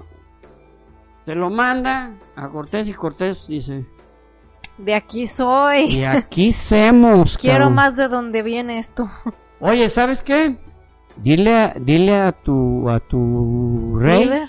que vamos para allá, que le vamos a caer. Sí me gustaron sus muestras. Que muchas gracias por, Por la sus regalos, muchas gracias por su gentileza, por su amabilidad, que nos encantan los regalos que nos envió, pero queremos conocerlo personalmente. Es eh, para nosotros es un objetivo, ¿no? Que así lo hagamos. Sí, entonces. De la madre. Ah, bueno, pues nosotros le decimos, ¿eh? Yo creo que le va a dar gusto. Pero poco antes le llega, eh, le llega a Cortés un una manifiesto real donde dice que este eh, Diego de Velázquez ya no era como una especie de, de gobernador o, de vicegobernador, sino que ya era gobernador. Él ya, él ya mandaba sobre todas esas tierras. Entonces, pues para él le cayó, pero dijo, hijo de chingada", o sea, le podía, podía mandar una, ¿cómo se dice? Eh, un grupo de soldados y traérselo. Ya, ya tenía que hacer lo que, lo, lo que, lo que Diego de Velázquez decía, porque si no sería un proscrito. Mm, Claro. Entonces, Cortés dijo, ¿saben qué? El que se quiere regresar a, a Cuba, que le vaya bien. Nosotros nos quedamos. Y en eso se le acercan de sus meros eh, Pedro, Alvarado, Gonzalo Sandoval, este... Sí, pues de pues, círculo cercano. Su, círculo, su círculo cercano, exactamente, como dice Rubí. Este... mm, José, eh, José de Salamanca y le dice, ¿sabes qué? No, cabrón. El que se vaya, el que se vaya está nos está traicionando, está huyendo. Dijo, dijo, esto, esto, esto se le llama, se le llama traición, porque te juraron lealtad y no, y no, no, nos, no nos pueden dejar. Esto es, ya Cortés como que dijo, ah, cabrón, pues sí, ¿verdad? Entonces ya dijo, la control, ¿saben qué? Nadie se va. Vamos a, vamos a seguir adelante. Pero en ese, eh, en ese corto periodo, dos o tres dicen, no, no, espérate, vamos, no, nos vamos a devolver y vamos a ver quién se quiere ir. Se da cuenta Cortés de que están tramando regresarse y a los dos que estaban liderando llevarse ese puño de soldados los ahorca, o sea, para los manda a ahorcar como para Mensaje. sepan qué está pasando. Para esto, su, su este su, su navegante principal, este se llamaba se apellidaba Laminos, le dice, ¿sabes qué? De las naves que trajimos, dos de ellas ya están semi hundidas por la broma. La broma es como un molusco que se traga la madera.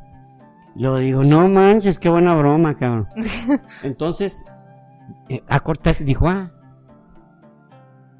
qué bueno. bien. Y mandó hundir las naves. No las quemó. Eso, eso no se... eh, eh, leí, leí quién difundió, quién divulgó eso, pero no las quemó. Y, y más adelantito van a saber que no, no solo no las hundió, sino les dio utilidad, pero luego veremos por qué. Y man- ma- las mandó barrenar para que se hundieran y quedaron ahí las 11 naves hundidas en la costa. Y dijo, así les quito la tentación de que alguien se quiera regresar. Pues sí, fácil. Ya no hay vuelta atrás, cabrón. Y seguimos. Y llegaron a una ciudad que, a, a una, a, a una ciudad que se llama Cholula, la pirámide más grande del mundo. Más grande, no más alta, la más grande. Más anchota. Pues. Es la más, eh, tiene mayor superficie que cualquier, eh, que cualquier este, pirámide del mundo. Wow, ¿no? Pero Sí. la más alta es la de Gizeh pero es la más grande del mundo. Llegan a, y pues admirados, ¿no? Los cholultecas lo reciben. Ah, venga, Claro que sí, papito. Arrímense, arrímense, aquí tenemos, aquí tenemos tacos, tenemos... Ah, ah, no sé qué, ¿no? y los cholultecas lo reciben bien y, y- y duran dos días ahí, pues a gusto, les dan de comer y a todo. Pero, perdón, los cholultecas sí eran muy fieles de los mexicas. Pero fieles a Ah, la- órale. a la madre. Entonces, una, dicen que una anciana, no, no difícilmente, le dice a Marina, a Malinche. ¿sabes qué? Le están preparando una trampa, los van a querer matar y aparte en, en- en varias zonas pusieron unas fosas con estacas para que los caballos que- para los caballos. O sea, es- estos ya sabían todo el esquema que traían caballería y que pues los hace circular por un punto, y, ¡puf! entran y ahí quedan ensartados caballos y se acabó la plática. Wow. Ay, entonces ya Marina le dice a, a Cortés, oye, ¿sabes qué hay este pedo? cabrón?". Ah, ok. Y entonces Cortés manda a congregar, como que va a hablar con todos los guerreros, quiere platicar con ellos, y hace una matanza. Es una de las grandes manchas que tiene Cortés, de 4.000 a 6.000 cholul- eh, soldados cholultecas. La Madres. matanza de Cholula se le llamó eso. Pero era también, obviamente todo llevaba una justificación. Mm, Bueno, no lo voy a justificar más bien. Pero fue una manera de decir Cortés, espérate, aquí no nos van a detener, cabrón.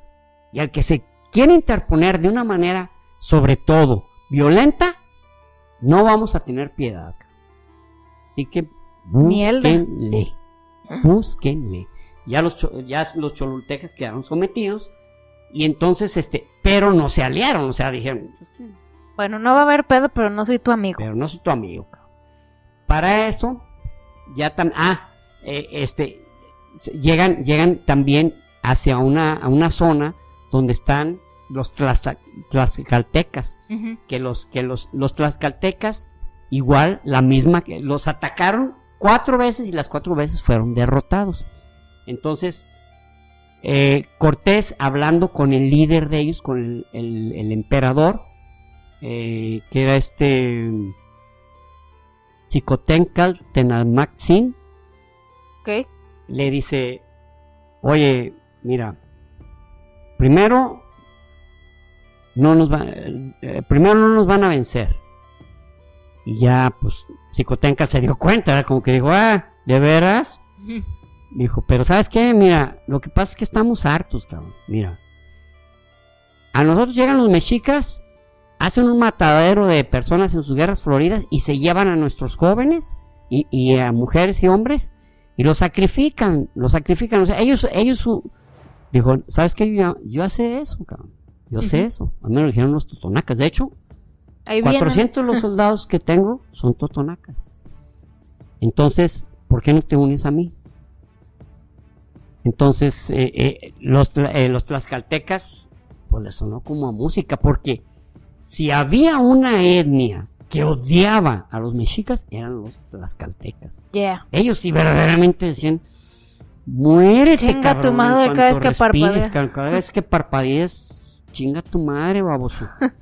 Entonces, pues no, dijo, no, pues sí, estamos tratados. Vámonos. Y le da, y le da como mil, como mil quinientos soldados, cabrón. Mil quinientos guerreros. Entonces, pues, ya.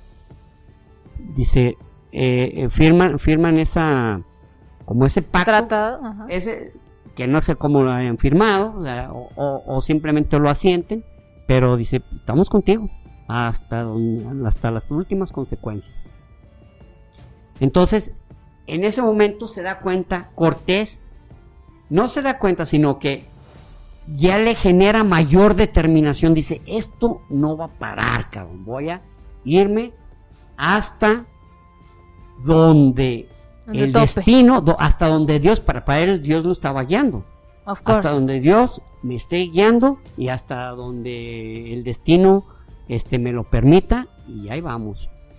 Iban y pasaron por un, por un este, eh, eh, un estrecho entre los dos volcanes, entre el Iztaccíhuatl y el Popocatépetl, que inclusive ahí se, ahí se le llama el, el estrecho o camino de Cortés. Ah, A la fecha se le llama así.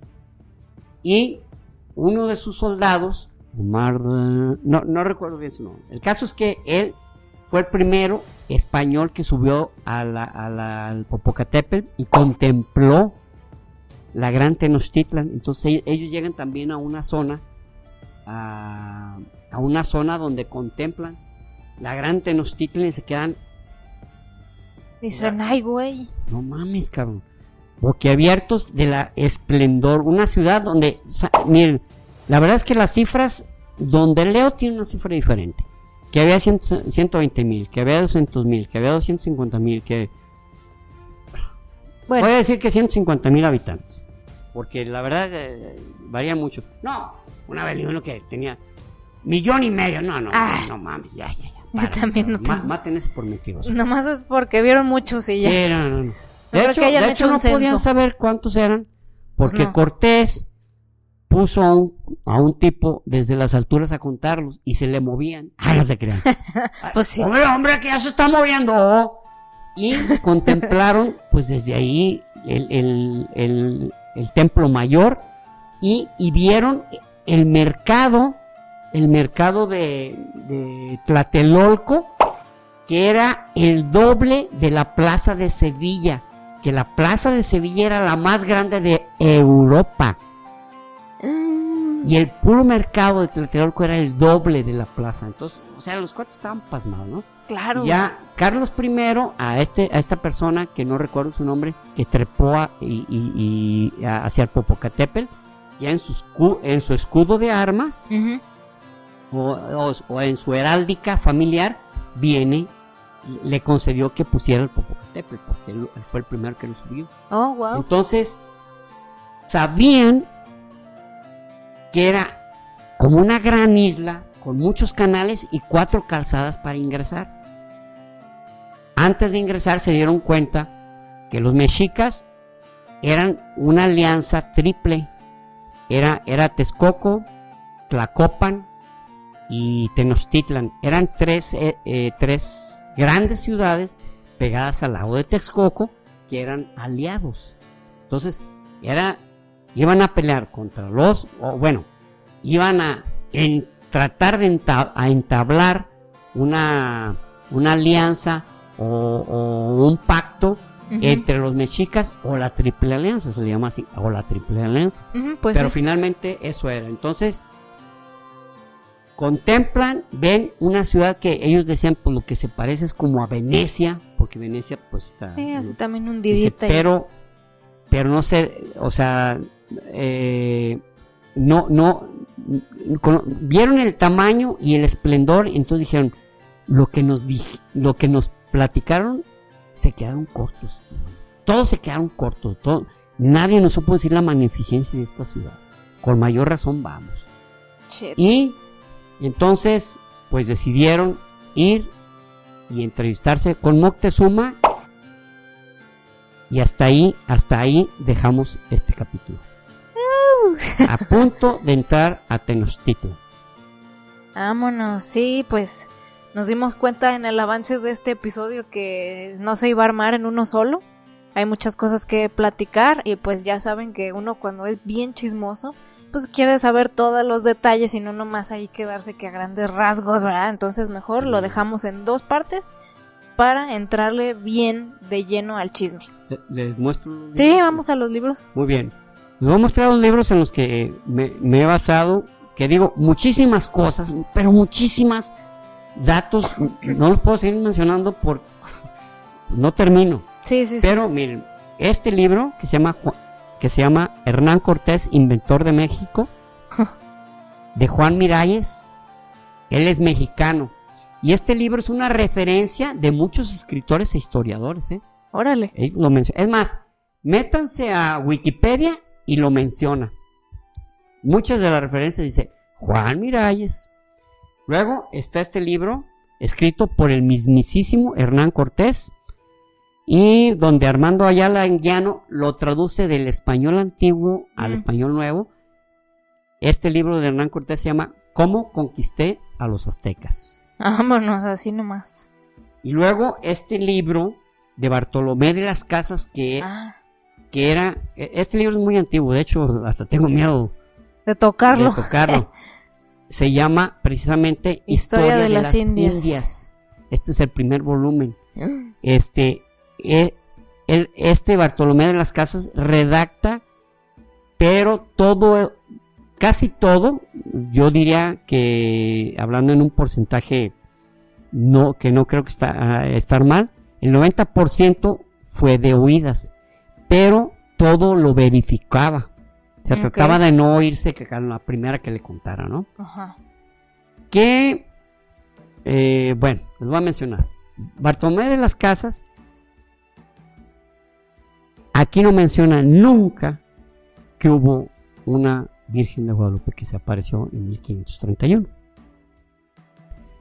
Y Fray Juan de Zumárraga, que era el primer obispo, que era el arzobispo de México, en sus memorias tampoco lo menciona.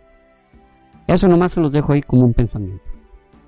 Esto, ya que termine, este libro es de Luis González de Alba, que se llama Los derechos de los malos y la angustia de Kepler. Este ya se lo he mencionado. Ajá, sí. Pero voy a leer un capítulo completo, no, no capítulo completo, sino una conclusión de él sobre, sobre Hernán Cortés.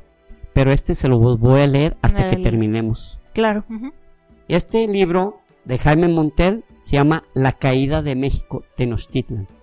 Este libro me gustó porque el tipo da cifras, da información y no se mete con que quién hizo mal, quién hizo bien, quién, quién fue cochino, quién fue limpio. Da la información. Y este libro, que ya se los he mostrado varias veces y que se los voy a seguir mostrando, que se llama Los Intrépidos.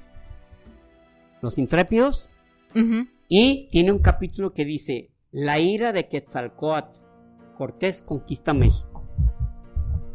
La ira de Quetzalcoatl, Cortés conquista México. Entonces, tenemos información muy completa y si hay algo que digo incorrecto y si hay algo que digo que digo este inexactamente de manera inexacta no hay pretexto. Tengo la, to- toda la información todos los errores serían míos así que no no me justifico no de eh, me refiero a que tengo con con qué informarme o tú, he tenido con qué informarme entonces si hay cosas que no las menciones porque no quiero prolongar este capítulo Sí, porque serían tres, a lo mejor o cuatro, y también porque, pues, la memoria a veces nos falla, ¿no? claro. Sí, sí, sí, exacto. Pero bueno, entonces, pues, hasta aquí llegamos hoy. Eh, ya saben, ah, hay que abrir la conversación. En los comentarios díganos ustedes que, pues, si saben otros datos, si, pues, qué opinan. También se vale pensar, pues, que, que Cortés era un hijo de la chingada. Pues se vale, o sea, a fin de cuentas, eh, cada quien tenemos nuestra manera de ver las cosas, tenemos nuestras opiniones y pues no les vamos a decir que no piensen mal de él, pues tampoco. O sea, No, no, les vamos a decir qué pensar, obviamente. Eh, ustedes son personas inteligentes, son personas pensantes que se pueden formar su propia opinión y se vale estar en desacuerdo. Entonces, eh, pues nada, o sea, si... Y no solo en desacuerdo, disculpa, te voy a interrumpir, hija. Y no solo en desacuerdo, desde un principio dijimos, es un personaje polémico. Sí, Y al exacto. decir eso, estamos aceptando que que va a haber diversas va a haber opiniones. quien mencione que era un santo, va a haber uno que mencione que solamente era un asesino, y va a haber otro que va a decir que nomás quería ganar lana. Entonces, Sí. Mm. Y, y es válido válido totalmente. totalmente. Yo personalmente, o sea, no, no voy a hablar ni, ni, ni por ti, yo personalmente creo que eh, si bien hizo cosas malas, o si pusieran muchas cosas malas que en la moral y en el contexto de ahorita son terribles, eh, pues en su contexto no era igual que como es, es ahorita. Claro que tenemos que aprender que eso no se tiene que repetir, obviamente, eh, y que esperamos que, o sea, no, no porque en su contexto no estuviera tan mal como ahorita quiera decir que si lo vuelven a hacer ahorita pues no pasa nada, no, claro que no, en el presente es diferente, pero pues en su momento yo creo que no, no todo, no, no lo podemos satanizar por, por su contexto, pues básicamente. Entonces, bueno, díganos los que llegaron hasta aquí. Ah, no, pues todavía quedan saludos. No, no ¿cuál emoji ahorita? No, faltan las saludos, mano. Ahí, ahí les van. Eh, el primero es para Paula Gaitán. Eh, ella nos saluda desde Colombia y nos pide que hablemos de Simón Bolívar y su impacto en Latinoamérica. Sí, pues sí sería interesante. Sí. Eh, les voy a ser franco, sobre Simón Bolívar he leído poco, pero eh, eso me, me, me- me da un, digamos, Impulso. un impulso para que me informe, me, informe me- mayor- mayormente sobre, sobre este gran personaje, sobre el gran libertador Simón Bolívar. Que, dicho sea de paso, en Venezuela lo han mencionado tanto como, como el gran líder y el gran ejemplo y la República Bolivariana que a ratos así como que es, pero pues Simón Bolívar era otra cosa a, a estos individuos que han, han hecho una porquería de una de un gran país. Ay, bien, bien curioso cómo se cuelgan luego los dictadores de otros de otros personajes libertadores para hacerse sentir mesías ellos Ah, mismos, oh, ¿verdad? oh. Ay, qué raro. Casi, casi no lo siento presente ahorita. Este, el siguiente saludo, tristemente, en el screenshot, no supe la verdad si lo si es uno que tú me mandaste o si yo lo tomé, la verdad ahí no sé quién, quién No, tuvo el error, pero se corta su nombre. Ah. Su- se, nom- se corta su nombre, pero pues su comentario está muy chido y la verdad no quiero dejar de pasar este saludo. Pero lo bueno es que tiene ciertas cosas específicas que igual luego identificas que fuiste tú. Eh, nos dice que después de cinco meses ya está al corriente con el podcast y que se clavó tanto con escucharnos así de maratonear que ya hasta dejó de lado sus sus listas de reproducción de black metal y de death metal que ya los tenía, tenía muy abandonados. Oh, sí, sí, sí. Eh, sí. eh, es de Canadá, eh, según yo es, es mujer. Eh, ella es de Canadá y nos pide hablar. ¿Vive en Canadá? Pues, oh. ¿O es, de origen Bueno, sí, porque dice que nos escribe de Canadá, entonces sí, sí va a ser que vive en Canadá. Y nos pidió hablar de las auroras boreales y los ice pillars, porque es algo que ella ve mucho. es ¿Por allá? Sí, sí, ¿Verdad? Supongo Es- que es un fenómeno al que ella está, a los, esos fenómenos más bien, fenómenos Ajá, a los es. que ella es continuamente Presencia. Y qué chingón, qué, qué ganas, qué sueño de ver una aurora boreal. Eh, Igual y a lo mejor pudiéramos hacer un episodio cortito sobre Sí, eh, explicándolas y Exactamente, eh, los dos, los dos juntos. O, o a lo mejor hablaremos sobre fenómenos que se dan en la atmósfera este, en diferentes partes por la circunstancia de la temperatura y por donde y la están posición, ubicados. ajá. Muy bien, y pues bueno, saludo a ti, discúlpame que no tenemos el tu nombre, pero por favor manifiéstate y nos dices, ah, fui yo quien puso ese Sí, comentario. por favor, porque está muy genial. Sí. Ah, qué lástima. fíjate Sí, dije, no más. Y estaba a sí. punto de no ponerlo porque dije, qué feo se ve que no tengamos el nombre, Sí. pero luego dije, pues, ¿cómo dejarlo pasar por nuestra Hay culpa? que buscarlo y lo mencionamos. en- ah, ya sabemos que eres tú, fulano. También. tal. O fulana. Fulano, O fulana. fulana, exactamente. Pero bueno, el siguiente es para, eh, su usuario es TKT, Pan de Vida 212, y también para Samantha Lagarda, ella ya lo había hecho, se me hace que también él. Eh, ambos nos cooperaron otra vez en el gracias aquí en Sí, YouTube, entonces qué gracias. chido, qué chido, muchas gracias. eh. Tecate, pan de vida, pues, de salvación. Muchas gracias. Si es por la cerveza Tecate, Ah, pues, eh, pero es, es son, son las iniciales sí, sí, son las Tecate. iniciales. T, la K, K y la T. ¿Será eso? Pues está raro, ¿eh? O sea, la verdad aquí te va, se va, perdón, yo sé que nos cooperaste, pero la realidad es que la Tecate está muy fea. A mí sí me gusta, ¿eh? Coopéranos el doble. Le pones ahí, esto solo es para Esto Fernando. nomás para Fernando. él sí, le gusta la gusta Tecate. A Rubí le consta. sí, sí le gusta. pero bueno, muchas gracias por, por cooperarnos ahí en el gracias, de verdad se aprecia mucho y pues sí nos, sí nos va ayudando. Eh, y allá el último es para The Roland, así en inglés, eh, 2102, que dice que nos escucha desde Suecia, pero él es salvadoreño. Y dice que, no, que lo saludemos porque también nos pone memes en el grupo de históricos. Y pues bien, bien ganado ese saludo, porque los Sí. memes siempre son muy apreciados. Sí, muchísimas gracias. Muchas gracias. Y pues los que no se han metido, o bueno, no han solicitado unirse a nuestro grupo de Facebook de Históricos, pues ahí hay mucho, que buen meme de historia y de ciencia. Últimamente ha habido quien se desvía un poquito y pone memes de otra cosa.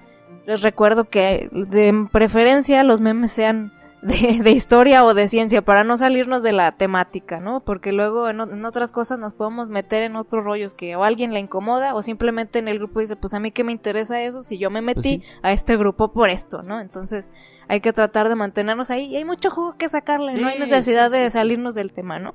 Y bueno, entonces los queremos mucho, ahora sí los que llegaron aquí, ¿qué emoji dejan? No sé. Ahora tú, ahora tú propones. ya te sientes juzgado. Es que sabes que sí, me, me, me lo comí, me lo comí eso, este. Pero no te apures, tengo ya uno en mente. Dejen un diamante. Por eso de las riquezas, Ah, ¿verdad? Genial, genial. Bien pensado, bebé.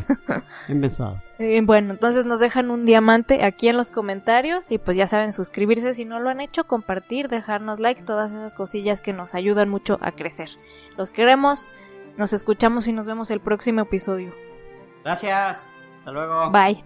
Y recuerden, Prohibido dejar de aprender.